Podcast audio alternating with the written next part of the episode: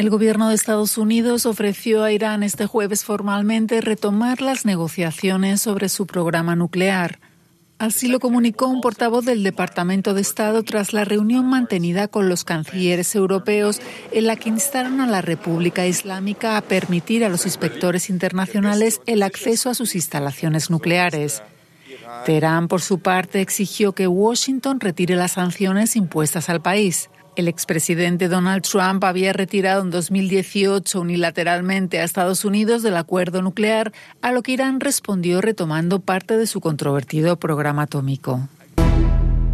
En Estados Unidos, los legisladores demócratas presentaron este jueves al Senado el proyecto de ley que busca naturalizar a 11 millones de personas indocumentadas. La ley de ciudadanía estadounidense se ha convertido en la propuesta bandera del gobierno de Joe Biden.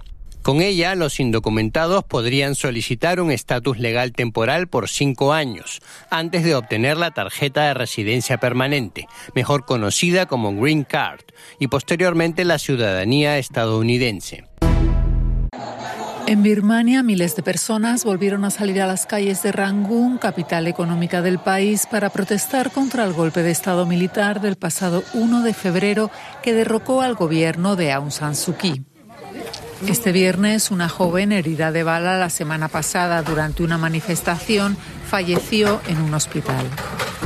Durante las protestas han sido detenidas un total de 500 personas.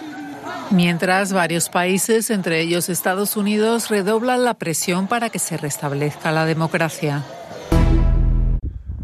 Más de 300.000 hogares permanecían aún sin electricidad este jueves en el estado de Texas, en Estados Unidos, como consecuencia de un temporal de nieve y frío.